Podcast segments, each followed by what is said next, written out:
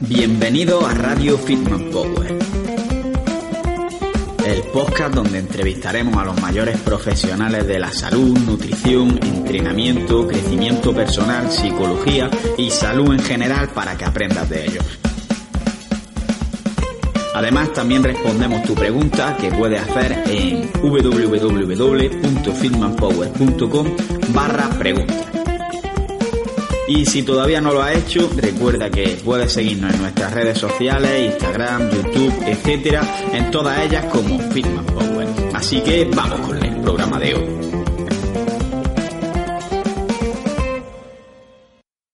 Muy buenas hijos del hierro, bienvenidos a un nuevo episodio aquí en Radio Fitman Power. Hoy tenemos ya con nosotros la segunda parte de la entrevista con Nutrición con Q, Paloma Quintana, que estábamos hablando sobre algunos obstáculos que tenemos cuando realizamos un cambio de hábito y ya nos centramos en el entorno, en la reacción de nuestra familia, nuestros amigos, etcétera, que a veces pueden suponer un obstáculo.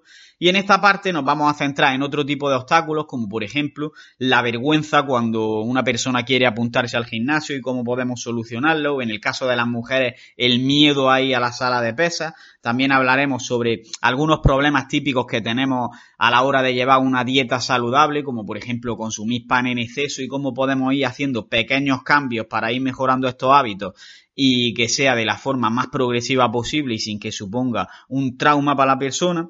O también hablaremos sobre lo que debería conocer una persona antes de iniciarse en el mundillo del fitness y cómo da esos primeros pasos en el fitness. Hay algunas partes de la entrevista que no sé por qué, pero no se han escuchado demasiado bien, pero creo que, pueden entenderse. Así que estado atentos por si acaso no, no os enteráis de alguna parte, pasarla para atrás y escucharla, porque la verdad que aquí Paloma aporta bastante. Pero antes de empezar con el podcast, tengo que haceros una mención a nuestros patrocinadores, que en primer lugar tenemos a Manafood, que es una empresa que lo que hace es preparar la comida de tu dieta y te la envía cada semana a casa, que está bastante buena de sabor y además no es muy caro. Y está todo elaborado con comida real, te pone cuáles son los macronutrientes, etcétera, y puedes tanto elegir recetas que vienen ya elaboradas como meter tus propias recetas y podéis tener un descuento del 10% si al hacer la compra utilizáis el código FITMAN, todo con mayúscula, y en las siguientes compras vais a tener además con eso un descuento del 5%.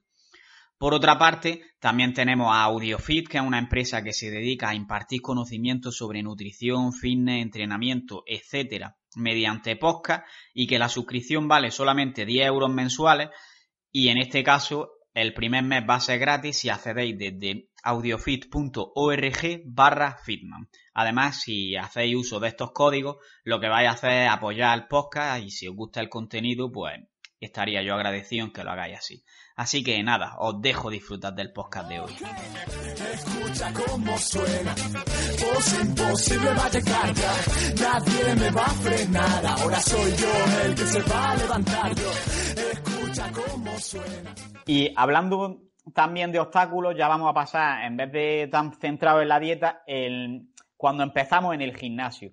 Y el primer obstáculo que me encuentro que mucha gente tienen miedo a apuntarse al gimnasio porque les da vergüenza llegar allí y, ves que, y que la gente vea que a lo mejor no tienen ni idea el primer día o que no son capaces de levantar apenas peso. ¿Cómo solucionaría ese problema? Yo eh, en esos casos recomendaría, si de verdad está en esa situación la persona, que, eh, bueno, antes de, todo eso, si ya se ha apuntado al gimnasio, o sea, bienvenido sea, yo siempre recomiendo aumentar la actividad antes que, empezar a entrenar porque no me gustaría que fuese así, pero lo es. Cuando alguien empieza por apuntarse al gimnasio y está en esa situación que me describe, lo termina dejando y como que ya le pone como doble cruz, ¿no? Si antes tenía la gimnasio una cruz, ahora tiene doble cruz. Porque yo me apunté al gimnasio y no me fue bien y no iba, ¿no? en ese sentido. Primero recomiendo que se aumente la actividad. Y si, ya, y si ya estás en el gimnasio y te sientes de verdad perdido, estás perdiendo el tiempo y el dinero, recomiendo que las personas se busquen un entrenador personal, un asesor, eh, aunque le, planifiquen el entrenamiento online, alguien que le llene sentido. Yo muchas veces le he dicho a mis pacientes que dejen de venir a consultas si el problema es económico y que como ya han mejorado su alimentación un poco y sigan un poquito con lo que tenemos eh, planificado, inviertan en aprender a entrenar. Porque yo sí que considero que mucha gente eh, entra al gimnasio perdido y al igual que le digo a la gente cuando quiere hacer un cambio eh, físico pues más ambicioso, eh, necesita a alguien que te planifique y que te ayude a organizar tu alimentación porque el entorno no está como para que te la organices tú solo, ni como tú estás. Igual lo veo cuando la gente va al gimnasio sin una planificación para hacer nada, ¿no? Búscate un entrenador. Mm, no suelo recomendar que la gente vaya a clases colectivas, pero tengo que reconocer que muchas veces son las actividades que eh, fidelizan a ir al gimnasio eh, a los pacientes. Entonces, si no se va a recibir el asesoramiento de alguien que te enseñe de verdad a entrenar, le dejo muy claro que eso no es entrenar, pero sí es crearte una rutina para ir al gimnasio. Si a alguien le motiva em, ir a la clase de zumba, ir a la clase de body algo, combat o lo que sea, y se va a planificar para ir tres días al gimnasio, a mí me parece más importante que esa persona se ponga tres días el chándal y entre tres días por la puerta del gimnasio, para una vez que he pasado un mesecito así, ya la habré buscado yo, quizás que lo hago a veces, el entrenador que yo creo que va a, ir más en la línea de, ese paciente. Yo a veces que, es verdad que lo busco y lo recomiendo. Eh, cada también conozco un poco la, especialidad de cada uno, el paciente o la, mm, adherencia que puede tener con, con, otro entrenador. Pero sí que creo que, y cuando hablo de entrenador no, no hablo de que le pregunte al monitor del gimnasio para que te dé un papel, que esto hay que dejarlo claro por si alguien que no escucha eh, le ha pasado y piensa que, yo lo siento, creerán que está muy bien organizado así, pero que alguien te suelte eh, un papel, una hojita de estas que hay en las cadenas de gimnasio hoy día para que tú sigas eso durante un mes sin más explicación para alguien que no haya entrenado en su vida, pues también lo veo a veces una pérdida de tiempo. Eh, la gente necesita aprender a entrenar y debe tomárselo, como yo recomiendo que se tomen las consultas de nutrición, como una forma de aprendizaje y que esto no es tres meses, que yo quiero que salgas de aquí casi con lo que yo he aprendido en diez años y que sepas tú organizar tu alimentación, pues si vas a estar tres meses con un entrenador, exprímelo y aprende de verdad, pregúntale, aprende a hacer ejercicios, pregúntale luego cuando tú estés solo qué, qué tipo de ejercicios son los más importantes, si debes salir a correr, si no, cómo lo complementa, eh, y, aprende, porque al final eso es invertir en tu, en tu calidad de vida para siempre. Claro. Y ya ha hablado un poco del tema de, por ejemplo, en las mujeres se ve mucho lo de que quieren ir a, a clases colectivas, que si al spinning, a zumba, lo que sea. Y ya hemos visto que es mejor entrenar con pesas, que no se van a poner como hombres, etcétera. Pero otro obstáculo que veo que sienten las mujeres es que a la hora de meterse en la sala de pesas, se sienten como que todos los hombres van a estar mirándola, como que le van a acosar, por así decirlo, que se sienten observadas y creo que esto también es un limitante. ¿Cómo solucionaría en este caso? A ver, no, no quiero que parezca que no comprendo a la mujer en ese sentido, pero eh, se da, se da en algunos gimnasios, lo he visto, lo he vivido, pero yo creo que eso está un poquito exagerado. Es decir, eh, lo que hablábamos antes del cómo esto estás percibiendo, que te miran y que te hacen o cómo te hacen sentir. Eh, realmente eh, no creo que sea a ese nivel. Es decir, yo he estado en muchos gimnasios trabajando, entrenando y sí que animaría a las mujeres, primero, a que como decíamos también, vayan a lo suyo, vayan a entrenar y vayan focalizadas en el sitio que le tocan que tampoco se hagan las ofendidas porque nadie, sea hombre o mujer, le, ofrezca ayuda, que también sé que me estoy metiendo en y me, puede que me ataquen las mujeres en este sentido, pero yo creo que nos estamos haciendo como las un poco las víctimas en ese sentido y es que es que yo voy a la sala de pesas de los chicos y me miran y me hacen bueno, mira, te miran porque la naturaleza humana es así y el sábado por la noche te encantan que te miren y ahora sábado por la mañana no te gusta que te miren en el gimnasio hay que ser un poquito eh, pues realista en todo esto y también pues eh, si tú vas al gimnasio de buena mañana donde todo el mundo está un poco aburrido ahí entre serie y serie con tu top fucsia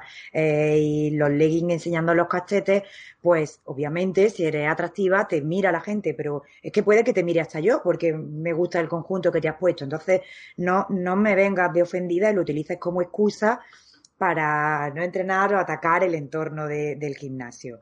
Como digo, se puede dar. Si de verdad fuera una situación eh, molesta, pues yo animo a la mujer a que vaya, hable lo que decimos de la comunicación eh, y lo exprese. Pero creo que eso está exagerado.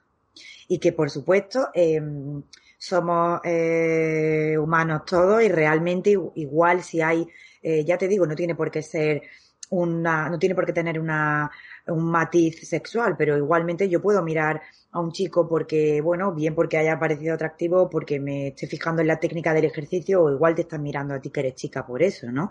Y tampoco sentirme ofendida porque me ofrezcan ayuda. Que ya estoy eh, diciendo que hay salvedades y evidentemente siempre puede haber eh, que suelen ser chicos, eso sí, pues que esté un poquito eh, abusando, que incluso pueda estar molestando y aprovechándose de la situación. Pero francamente, de verdad que eso se ha magnificado y que no te estoy hablando desde el desconocimiento, ¿eh? que he estado en muchas salas de entrenamiento y en muchos gimnasios, gimnasios más de barrio, cadenas de gimnasio más grandes, con más gente, con menos gente, salas de CrossFit y nadie me ha hecho sentir incómoda eh, en ese sentido. Entonces, pues bueno, no, no utilizarlo como excusa ni magnificar nosotras mismas eh, la situación y si de verdad se diera, pues de verdad, eh, eso sí, mm, hablar con la persona o emitir una queja o algo de eso, pero no nos excusemos en, ese tipo de cosas. O realmente si no quieres eh, que, que te miren porque eh, va llamativa, pues, pues no, no vaya llamativa. Es decir, pero igualmente le diría a los chicos, ¿no? Lo que pasa es que por, cuestiones culturales un chico no se suele sentir mal por estar observado, pero igualmente van llamativos o alguien puede cuidar más o menos su estética a la hora de, ir al gimnasio. Entonces, pues si te has maquillado y te has vestido bien, porque eso también refuerza la autoestima, ojo, no critico que, que ni las chicas ni los chicos vayan hacia el gimnasio, yo animo a que la gente vaya eh, con vestuario que si les motiva a entrenar pues más arreglada, yo lo defiendo totalmente, pero si alguien te ha mirado porque, bueno, porque puede ir más llamativa o más atractiva, no creo que, haya mayor eh, problema en eso. Vale, al final que es algo natural y que no tenemos que utilizarlo como excusa. Es como decir que, no voy a hacer dieta porque paso hambre. Va a pasar hambre sí Va a pasar hambre sí o sí. y a lo mejor esto que me estás comentando sí se podría más, dar más, ¿no? Antiguamente y se ha utilizado ya, se ha extrapolado un poquito a la actualidad, donde yo veo cada vez más, afortunadamente, chicas entrenando en la sala de pesas y haciendo press y haciendo eh, diferentes ejercicios con pesas y no pasa nada obviamente te van a mirar. Yo también miro a las chicas, a los chicos y a todos, a veces porque tienen la vista perdida, pero no, no hay que hacerse el ofendido o la ofendida. Y espero que cada vez haya más chicas y más chicos entrenando. y ¿qué, para acabar con este bloque, digamos, ¿qué consejos le daría especialmente a una chica que quiere empezar a entrenar? Pues bueno, igualmente que eh, si nunca eh, ha entrenado, es lo que hablábamos antes, hay muchos niveles, ¿no? Vamos a ponernos en el caso de una chica que no ha entrenado nunca, que nunca ha hecho ejercicio. Eh, igual que te decía antes, si de verdad quiere empezar por lo que, por lo que va a tener más valor, que busque un buen entrenador personal. Eh, si cree que le sirve una planificación online, pues online. Si cree que se va a sentir más beneficiada, pues porque presenta lesiones o porque de verdad no tiene eh, ni idea de entrenamiento, pues, bueno, contar con un entrenador que entrene de forma puntual o, o todos los días con ella y aprenda de verdad ese entrenamiento. Y si mm, cree que ese paso no es el primero que le apetece dar, yo soy la primera que, repito, especificando que no me cuenta como un entrenamiento una clase colectiva. Si cree que mm, la parte de, bueno, eh, que viene bien del ejercicio por la desconexión, pues por el crear el hábito. Si cree que de verdad le apetece ir a una clase colectiva que le ha llamado la atención y le gusta lo recomiendo 100% que empiece por ahí porque lo que busco, al igual con, que con la comida saludable, lo que hemos hablado de crear emociones positivas en torno a ese tipo de alimentación, yo busco crear emociones positivas también en torno al entrar al gimnasio, al eh, hacer ejercicio. Entonces, si te lo has pasado muy bien en una, en una clase colectiva o te ha hecho sentir bien, realmente te estoy creando adherencia eh, al, al, al entrenamiento. Siempre insistiendo en que al principio no se magnifique lo que yo estoy haciendo en el gimnasio. ¿Por qué? Porque cuando, sobre todo cuando empezamos con clases colectivas, en nuestra mente es que hemos entrenado cuatro días a la semana y no has entrenado cuatro días a la semana. Has hecho un día zumba, un día body balance y dos días de body combat. Es decir, has aumentado tu actividad y te has movido un poco más. Realmente, eh, a lo mejor sí que has tenido algo de estímulo porque venías del sofá, pero eh, al cabo de un mes eso no tiene apenas efecto a nivel de lo que hablamos de, entrenamiento real y de masa muscular. Pero oye, que si lo quieres seguir manteniendo aparte de tu entrenamiento porque te divierte, bienvenido sea, pero que nunca sustituya al entrenamiento de verdad. Claro, eh, al final en las clases es muy difícil aplicar el principio de, sobrecarga progresiva, que es lo que te va a hacer seguir avanzando una vez llegues a cierto punto. Y hablando de sobrecarga progresiva, antes has comentado algo parecido a la sobrecarga progresiva, pero en el caso de la dieta, que es el tema de que de empezar por los esfuerzos más mínimos, por ejemplo, si no te gustan los postres, pues cuando sales dejas de pedir un postre dulce y ese tipo de cosas. Y me gustaría que nos cuentes un poco cuáles son este tipo de cambios que más a menudo te encuentras, en el sentido de a lo mejor reducir el pan, dejar de comer postres, este tipo de cosas. Eh, los cambios que más me encuentro, los que yo recomiendo ir haciendo, ¿no? A modo de, estrategia. ¿Y, cómo resolverlo? Pues sí, eh, yo veo eh, un problema real en el, en el tema del pan.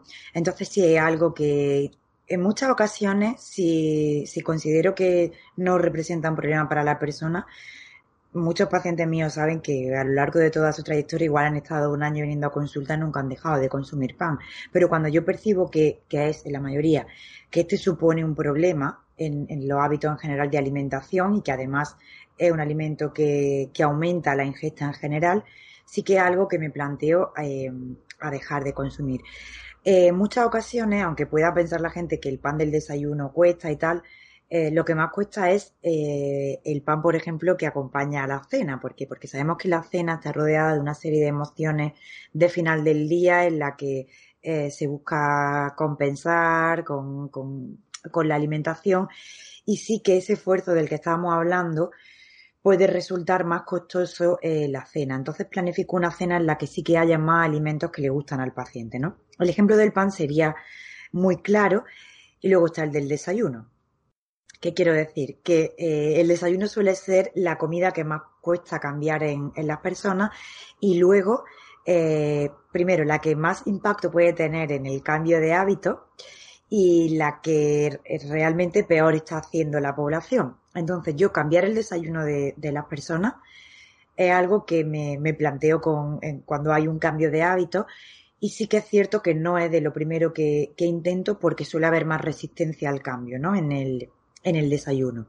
Entonces eh, empiezo a proponer desayunos diferentes cuando el fin de semana, entre semanas, desayunos eh, incluyendo alimentos que gusten, que sean diferentes a lo que se está eh, consumiendo, en definitiva tratando de reducir pues, la carga glucémica en general o el, consumir alimentos como decimos, pues más palatable, ultraprocesado en el desayuno, para mí es básico. Y la explicación es muy sencilla, ¿no? Si tú te has levantado y eh, porque tiene además el cortisol y la mala leche por las nubes, porque has madrugado, porque no has dormido bien y porque quieres ya coger algo que te calme ese estado, pues vas a por la por galleta o a por pan que termina siendo como bollería, untarle algo o peor, no me lo tomo y ya luego en el trabajo compro algo de la bollería de la cafetería o algo así. Ese cambio va a tener muchísima influencia en el, en el estilo de vida en general, porque normalmente las personas no hacen mal la comida eh, central del día, la de mediodía, en España. Eh, yo en Granada no tanto, pero aquí en Valencia sí tengo muchas personas que comen eh, fuera de casa o en cantinas del trabajo y no, no veo mala opción en ese sentido. Encima las raciones son muy, muy, reducidas, ¿no? El problema de la cantidad tampoco está ahí, pero ahí suele haber platos de cuchara, que sí, macarrones un día también, pero no suele ser el problema de la alimentación de las personas, ¿no? Son lo que va sumando la persona alrededor de todo eso. Pero tendríamos como pequeño cambio eh, el pan, limitarlo o proponerlo, eliminarlo de nuestra alimentación si consideramos que no supone un problema eh, a la ingesta total, también depende de la circunstancia de cada uno, mejorar el desayuno. Eh, el tercer punto muy importante que lo hemos tratado ya de forma más extendida sería nuestra actitud ante las comidas sociales y el entorno. Para mí eso es clave porque eh, tenemos en nuestra mente que tenemos una comida puntual o una comida de Navidad, pero la realidad es que si unimos Navidad, vacaciones de verano, eh, aquí falla, Semana Santa en Andalucía, eh, puente del no sé qué, cumpleaños, comida de empresa, sábado, domingo y viernes por la noche, eh, hagamos cuenta de cuántas comidas sociales hay o de cuántas eh, exposiciones a un entorno que no es el que supuestamente hemos controlado en nuestra casa. Entonces, para mí es muy importante trabajar y que la persona mejore con los consejos que hemos dado, es el enfrentarse con decisiones personales propias de hoy me como la pizza que hayamos dicho, hoy decido no tomar un postre, hoy sí, a esas situaciones eh, sociales. Y otro punto muy importante, que sería el cuarto, que yo recomendaría eh, a una persona que quiera mejorar su estilo de vida, perdón, voy a decir dos y así se nos quedan cinco. El, cuarto sería la planificación. Es decir, igual que te tocan tres series de pecho y tienes que ir al gimnasio a las seis y media y a las siete y media estar duchando y tal, hay que planificar cuándo voy a comprar para comprar de forma relajada y consciente llevar los alimentos a mi casa, organizarlo, organizar mi menú, eso tiene que estar planificado, eso tiene que ser una parte de nuestra vida a la que dediquemos tiempo. Si no, todo esto que hemos hablado en, torno a, la alimentación y el entrenamiento no tiene sentido si tú no tienes planificado cuándo vas a ir a comprar, cuándo vas a cocinar, cuánto tiempo eh, tienes para comer y cómo vas a distribuir las comidas. Te puedo haber recomendado que hagas seis, pero es que igual eso no va contigo. Tú tienes que tener planificado que tus comidas las tienes que meter en tres porque es lo que más eficiente te va a resultar. Tienes que tener planificado que el sábado por la tarde es el único día de la semana que tú puedes comprar tranquilamente y el domingo el domingo el único día que puedes cocinar tranquilamente. Y eso tiene que estar planificado. Si no de verdad que todo lo demás no, no sirve. Si no vas a estar improvisando toda la semana. Y lo de la compra es muy importante porque eh, la, la, exposición a alimentos que no son los que quiero que consumas va a ser mayor. Si tú vas como un loco cae algo y como igual que cae algo, se te ha olvidado que te dije que compraras verdura, concretamente calabacín, porque se me ha ocurrido, calabaza que está de temporada. Ay, ya no tengo calabaza. Ay, pero es que tampoco tengo esto. Bueno, pero compré por si acaso hamburguesas congeladas y pistos del no sé, y lo haces. Porque no has tenido planificada la compra y al final el entorno, ese entorno que, tenemos que cuidar, te lo, lo has liado.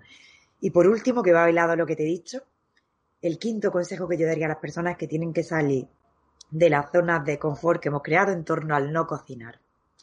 Yo soy la primera que no he cocinado en mi vida o no se me ha dado bien o así me han, me han tenido encasillada y descubrí hace unos años, eh, lo descubrí hace más, pero digo, hace un año decidí eh, hacer más hincapié en aumentar mis conocimientos en cocina y en transmitirlo a los pacientes.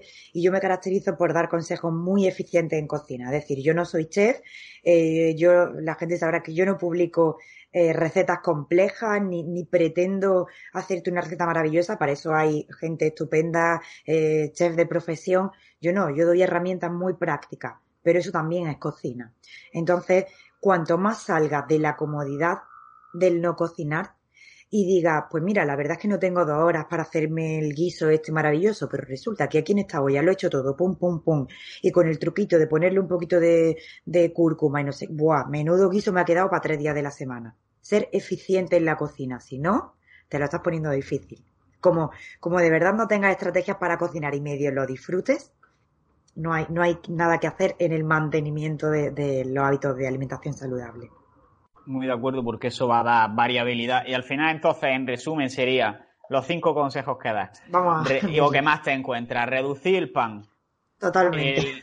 mejorar el desayuno. Mejorar el desayuno o cambiarlo. Podríamos, podríamos meter en lo de mejorar el desayuno, recordar a la gente, reducir el pan, que lo sepa la población que come mucho, mejorar el desayuno y ahí metería, que no lo hemos explicado, incluir eh, proteína de calidad en el desayuno.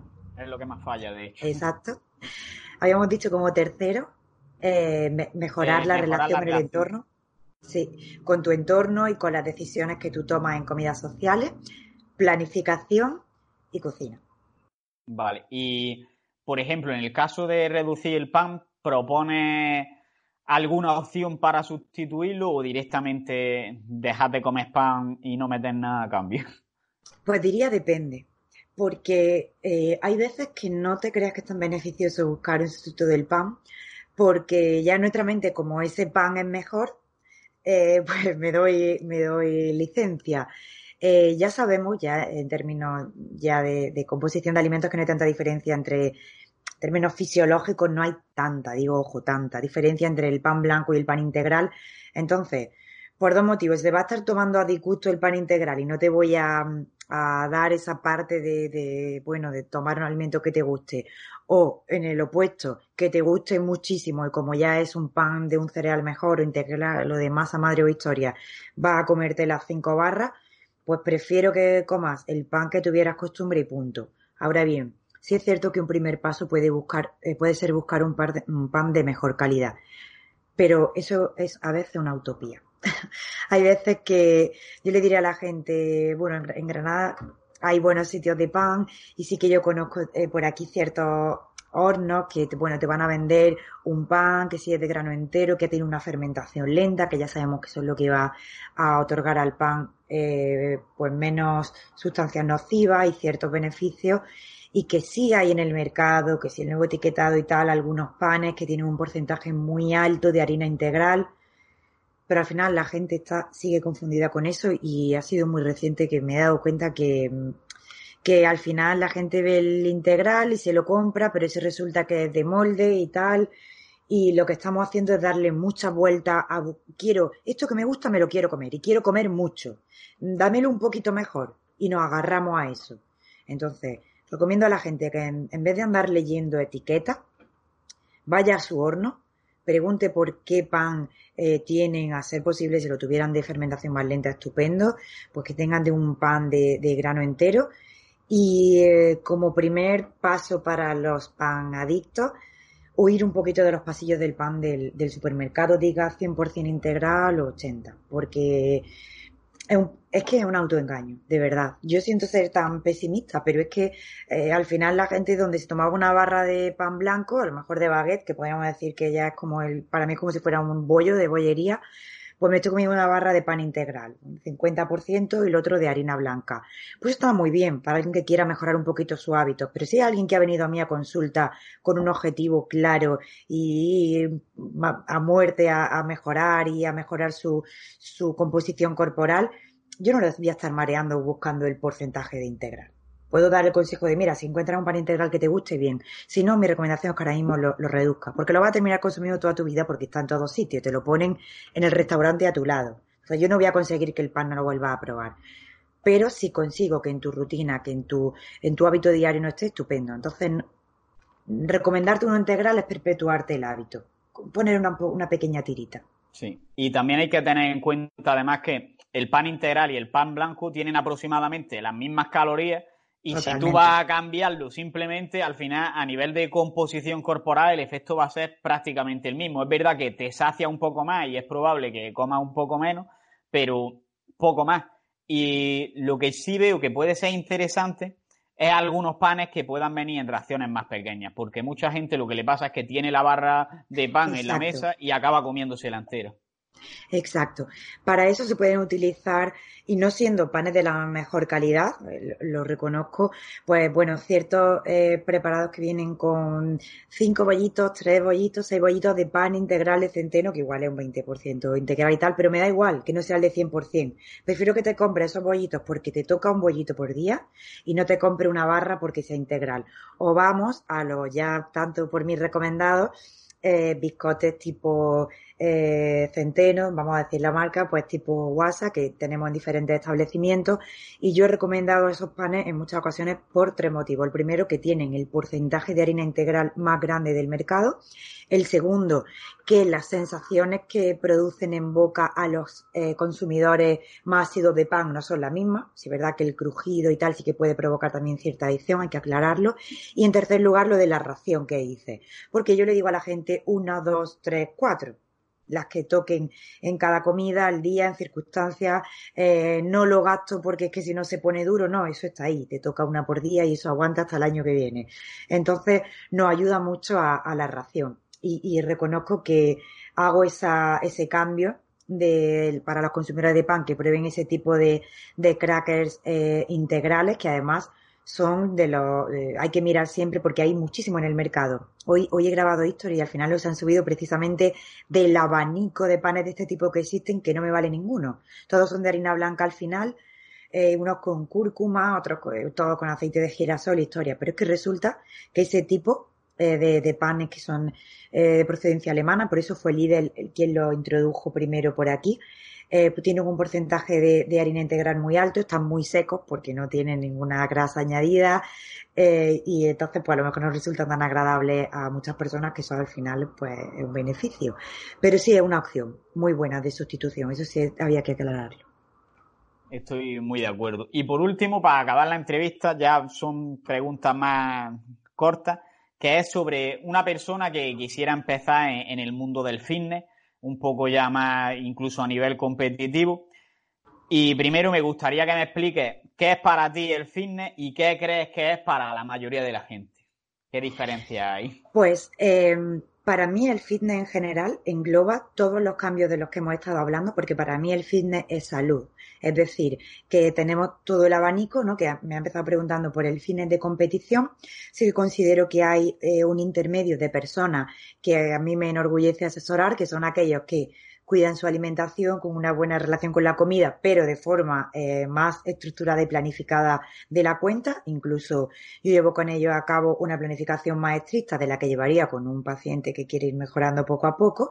Y luego eh, estarían las personas que quieren introducirse en el mundo del fitness y en realidad no lo saben, pero es más bien en torno a un cambio de hábitos saludables, ¿no? Sería todo el, los matices y ninguno es mejor que otro. Es decir, eh, que tampoco es que alguien que busque solo salud es un mejor objetivo que alguien que tenga un objetivo estético. Yo siempre he defendido los objetivos estéticos.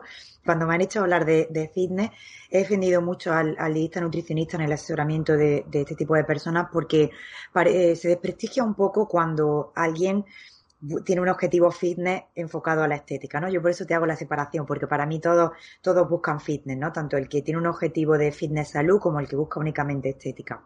El consejo que yo le daría es precisamente ese. Eh, definir yo en qué, eh, en qué matiz de, de, grises del fitness está. Quiero decir, ¿qué objetivo tienes? Eh, ¿Qué objetivo tienes a nivel estético? Ojo, este objetivo puede ir modulándose a lo largo de, de la evolución de las consultas tú quieres mejorar tu, eh, tu estilo de vida, eh, a qué está dispuesto cada uno a renunciar, a qué no, o hay gente que viene muy concienciada en que quiere, eh, está en el momento adecuado a nivel mental, emocional, que esto lo intento mirar mucho en las primeras consultas, está en un momento perfecto para buscar un objetivo estético que yo siempre digo, tiene un objetivo muy ambicioso, un objetivo estético para el que necesitamos acotar todas estas cosas y sacrificar todas estas yo te ayudaré a, ese porcentaje de, eh, de flexibilidad, pero eh, el objetivo que tú tienes requiere, que a mí me encanta, ¿no? Esa, esa planificación más cerrada, ese afán y esa motivación que presentan muchos pacientes eh, de mejora estética, pero hay que saber en qué punto se encuentra cada uno. Y yéndonos al mundo de la competición, que yo actualmente no llevo atletas de competición, pero sí estuve vinculada en mi inicio, a ese ya lo trato como, como un paciente eh, de, deportiva, es decir, ahí ya eh, todo va un poquito más cerrado, eh, me, me, fijo mucho más en la, en la, programación del entrenamiento que tiene. Yo diría que una diferencia clave sería el fijar fecha es algo que no se hace tanto con, con otro tipo de pacientes. No me gusta que, que, los pacientes de fitness salud estén marcándose un objetivo de kilos, de, de, de, fecha y tal. No, no me parece que sea lo óptimo en ese grupo, pero fíjate que sin embargo, en un paciente del mundo del fitness que tenga claro que en dos años quiere competir o en esta temporada, hay que, hay que fijar otras cosas y, y separar muy bien lo que tú dices, que a veces en el fitness se, se mezcla un poco todo y eso es un deportista de competición eh, ese grupo central del que te he hablado, que lleva de forma muy estricta su alimentación y su entrenamiento, porque es que encima eso le hace feliz, ojo, que muchas veces a esto se le ha tachado de, de y de enfermo, y para, para mí no, ¿eh?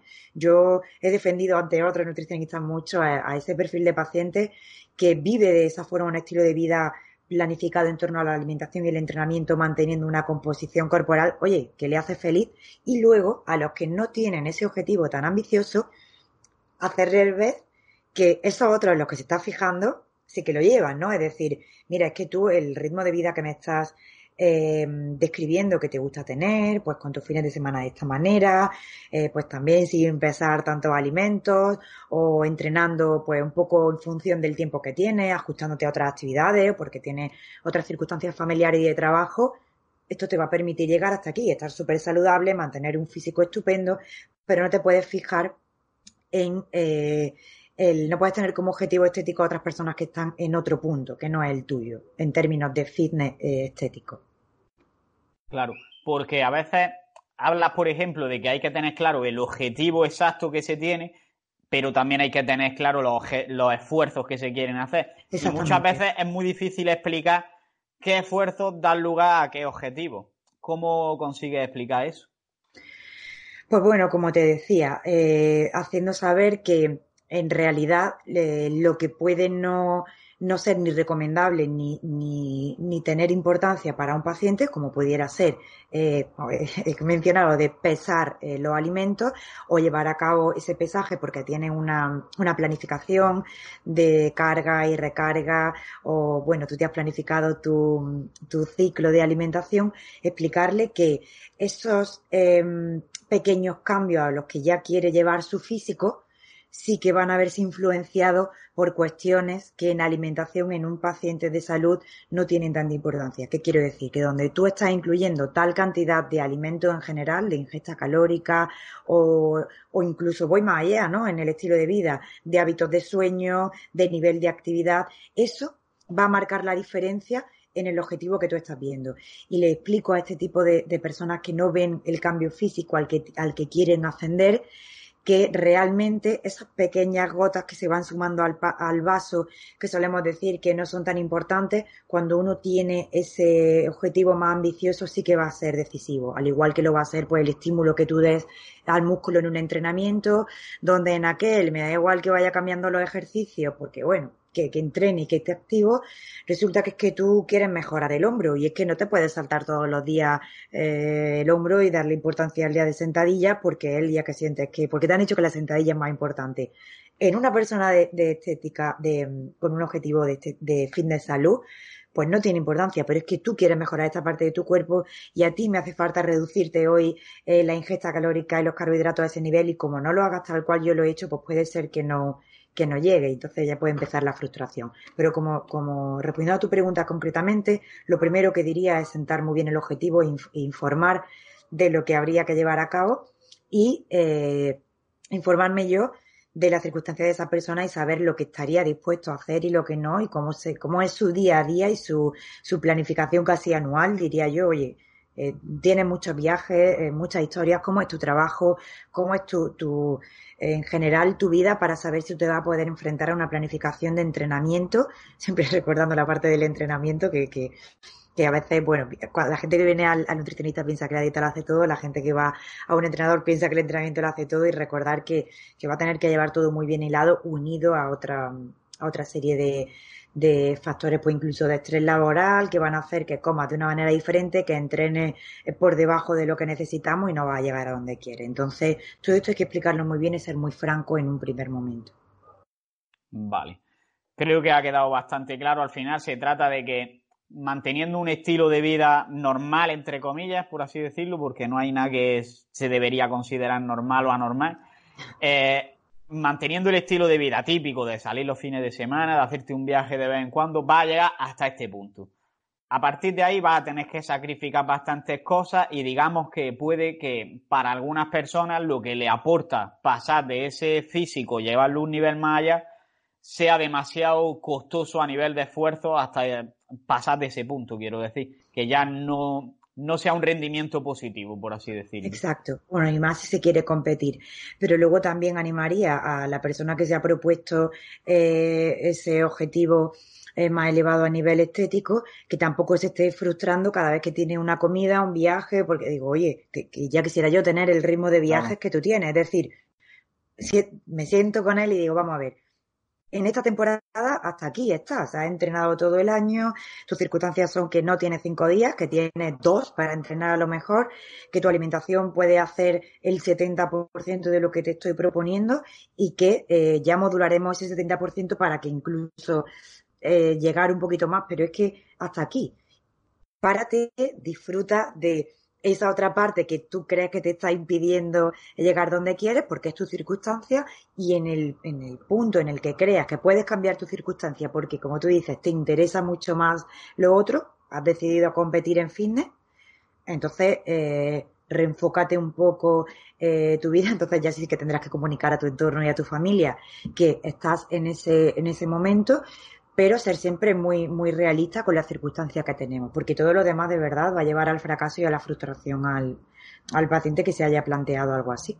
Claro, hay cosas que no podemos cambiar o que no queremos y por eso realmente, a lo mejor yo prefiero hacer un viaje a estar sin comer carbohidratos una semana y prefiero estar comiendo comida china por ahí de viaje. Es preferencia y a veces como que en la mente nos cuesta darnos cuenta de que queremos una cosa y no llevar la otra hasta ese límite, digamos. Sí, sea realista un poco en ese sentido.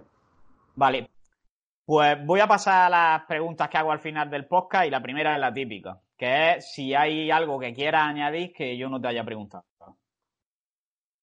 Pues le llevamos tanto rato hablando que, ahora mismo si había algo ya se me, se me ha fumado. Eh, no, yo creo que no. Mm, sí que podría decir que, bueno, que eh, en, en, una era en la que hay mucha información en todo sentido. Entonces sí que, que en primer lugar, tampoco se dejen llevar, eh, si alguien quiere entrar en el mundo del cine, como me estabas preguntando, se deje llevar por, eh, por afirmaciones muy dogmáticas o por eh, cuestiones de ese tipo y sí que eh, le animo a buscar a veces asesoramiento, incluso cambiar en determinado momento de, de asesoramiento nutricional adaptivo para vivir eh, diferentes eh, versiones de, todo este mundillo. También a ella le recomendaría, que no lo hemos mencionado, hay mucha información. Una vez que hayas buscado un asesoramiento, sea eh, en tu entrenamiento, en tu alimentación, sí que recomiendo a todo el mundo que empiece en todo esto que busque respuestas en ese asesor que ha, buscado. Es decir, que si eh, a la par, que, eso sí es recomendable, que está recibiendo un asesoramiento nutricional o deportivo, pues continúa formándose, leyendo, sea a su entrenador, a su nutricionista, al que pregunta cuestiones, que pida fuentes de información fiable, porque sí que su nutricionista, su entrenador pueden ser un buen filtro de información, ¿no? Yo puedo recomendar eh, un libro, puedo recomendar a otro profesional para que lo leas, para que lo escuches y te va a enriquecer mucho de todo ello. Entonces, animo para que se utilice ese periodo de, asesoramiento de cualquier tipo para eh, no, no relajarnos y bueno, a mí que me diga lo que tengo que hacer, que entrenar, que comer, no. Utilízalo como filtro y canal de información porque hoy día hay tanta información tan valiosa que muchas veces se pierden vídeos, podcast, posts de calidad en el mar de, de, marabunta de información que hay hoy en redes. Entonces animo a la gente a que, a que utilice mm, ese, ese filtro para formarse un poquito más en todo lo que le está interesando. Y sobre todo que el hecho de aprender más nos va a ayudar a lo que decíamos antes, de que cuando haga algo estés un poco más seguro de, de lo que estás haciendo y, además te va a empoderar. Claro. Y a ver, esta pregunta la copié del podcast de Sigma Nutrition, que seguro que lo conoces. Y la pregunta es, si solo puedes recomendar una acción o un hábito a nuestros oyentes, que haciéndola ya sea día a día o hacerla una vez, vaya a mejorar algún aspecto de su vida, ya no tiene por qué ser relacionado con el fitness o con la salud, sino cualquier aspecto, ¿qué hábito o qué acción sería? En referencia al es decir, que la se aumente la actividad general. De verdad, antes que un hábito a nivel de alimentación o de entrenamiento concreto, recomendaría únicamente eh, aumentar la actividad. ¿Qué quiero decir con aumentar la actividad? Buscar cualquier excusa en nuestro día a día para estar más activo. Sea eh, levantarme de la silla, sea subir una escalera, sea eh, dar caminadas todavía más exageradas en nuestro día a día. Si un día tengo 20 minutos 20, si el fin de semana tengo una tarde, pues salir a caminar una tarde. Todas las formas de movimiento que aumentemos en nuestra vida van a, a, implicar más cambios que cambiar del blanco al integral o, o, entrar por la puerta del gimnasio. De verdad, eso va, eso va a ser clave. Y además es lo más lo más fácil, lo más necesario y lo que de verdad deberíamos de mantener aumentar la actividad física diaria. Sin duda, porque al final lo que no usamos se atrofia. Entonces, si no te mueves, vas a perder la capacidad de moverte y eso es más importante que cualquier cosa de la dieta e incluso que el entrenamiento en el gimnasio. Sí, al final tú estás más activo, va a derivar en mejores decisiones con la comida, mejor relación contigo, con el entorno y al final ganas de entrenar, porque ya una vez activo ya todo rueda, pero, pero es básico de verdad, el, aumentar la actividad y salir del sedentarismo, que lo veo más complicado que salir de un mal hábito de alimentación. Eh, me cuesta mucho, me cuesta más conseguir que las personas se muevan cuando me, me piden consejo para mejorar hábitos que que entrenen en el gimnasio. Por lo que te decía, al final busca un entrenador y al final te supone, pues bueno, un, un check de parte de ejercicio en general hecho, el ya entrenado o ella ha ido a mi clase colectiva y el tema de la actividad se, se queda olvidado. Entonces yo recomiendo aumentar la actividad diaria, la, la sencilla, la de los paseos, la escalera, eh, etcétera. Vale. Y ahora, contenido que recomiende en cuanto a libros, canales de YouTube, web, podcast, cuentas de Instagram, lo que tú quieras. Bueno, aquí siempre, aquí siempre hay un poco de seco, ¿no? Porque al final uno recomienda eh, a sus amigos, pero eh, además de mis amigos son para mí grandes referentes y además yo siempre he aprendido mucho con ellos. Eh, pues son Ismael Galancho, Sergio Espinar, Walter Suárez, eh, Miguel Ángel Florido, Marco Rueda, para mí son eh, compañeros excelentes y ya digo, además de la amistad me une pues bueno, la pasión por todo el tema del mejorar el estilo de vida, eh, Sergio Peinado, Lara, son personas que para mí además de mostrar tips de alimentación, de entrenamiento, muestran el cómo se disfruta de un, de un estilo de vida saludable. Recomiendo, eh, yo recomiendo el, podcast y el blog de, Marcos Vázquez porque fue de los primeros que yo escuché y a mí me resultó muy inspirador. Yo descubrí en, Marcos Vázquez una, era como, Buah, si es, todo lo que yo pienso, las respuestas que no he encontrado, el estilo de vida en el que creo y además la parte de investigación eh, que hace para mí me resultó muy inspiradora desde, desde los orígenes y siempre, bueno, siempre le he seguido, ya, ya somos amigos también y bueno, lo recomiendo escucharlo porque además para mí él tiene una capacidad eh, para divulgar muy buena y creo que, que, llega, creo que consigue llegar tanto al, a los círculos más especializados como también al público general por la forma que tiene, creo, de, de divulgar. Sí, totalmente. Es, un crack, la verdad, Marco. Desde aquí un saludo. ¿eh? ¿Y ahora quieres nominar a alguien para que venga al podcast? Pues dije, eh, a ver si me repasaba a los que a los que ya habían estado. No sé si has entrevistado a Ismael Galancho. A él todavía no. Pues lo, lo reto totalmente. Si no, le escribo también en privado, le doy el mensaje. Yo también. Díselo, díselo, que de hecho tenemos la entrevista planificada hace mucho, pero eh, pues, con él sí, que llevo años que no lo conseguimos. Sí, más que nada, bueno, aparte de, por amistad, porque creo que, que es de las personas más formadas en, en términos de, de entrenamiento, de fuerza. Eh, para mí, Ismael divulga de una forma muy divertida y además yo creo que nos va a venir bien de complemento para esa explicación que buscábamos de la importancia del entrenamiento de fuerza que, que Ismaela tiene como bandera, creo que la puede transmitir muy bien y se puede complementar muy bien con todo lo que hemos hablado hoy. Me gusta, me gusta la nominación que ha hecho. y ya cuéntanos un poquito más sobre ti, dónde podemos encontrarte y cuáles son tus proyectos y objetivos a corto, medio y largo plazo. Vale, pues bueno, eh, mis redes sociales eh, podéis encontrarme tanto en Instagram como Twitter, como grupo de Facebook como arroba nutrición con Q. Eh, mi web eh, es palomaquindana.es, desde ahí podéis contactar conmigo. Y también tengo colgado ya en la web, bueno, pues algunos artículos sencillos sobre nutrición deportiva, sobre estilo de vida, incluso algunas recetas ya me he animado a colgar. Y en la web tanto palomaquintana.es como nutricionconcu.com ya digo, podéis leer, podéis encontrarme, podéis, eh, se tiene también ahí la información eh, sobre el asesoramiento y la forma de trabajo, que muchas veces esta pregunta me la hacen un montón por, redes y está toda ahí, es decir, ahí está toda la forma de trabajo y la forma de contacto, incluso eh, algunos datos sobre mí. en Facebook, Paloma Quintana, dietista nutricionista. Y luego, bueno, me pueden encontrar en mi consulta presencial en Valencia. Si tengo que decir también que paso consulta presencial únicamente día y medio. Por tanto, sí que me resulta más complejo dar, dar cita de forma presencial a los que nos estén escuchando que vivan en Valencia. Eh, realizo también asesoramiento online y como proyecto eh, para este año sí que retomo un poquito eh, algunos, algunos cursos precisamente de, fitness y salud, algunas charlas, para, impartir en, en entidades privadas. Y bueno, tengo en proyecto, lo vamos a decir eh, ya por aquí, creo que es la primera vez que lo cuento así a, público. Tengo en proyecto un libro para la próxima temporada precisamente de todo lo que hemos estado hablando, de, estilo de vida. Eh, seguramente encuentre la gente muchas frases de las que hoy he, mencionado. Y en general es un libro enfocado a, a todo el público al que has querido dirigirte hoy, ¿no? A personas que quieren empezar, a personas que ya son deportistas.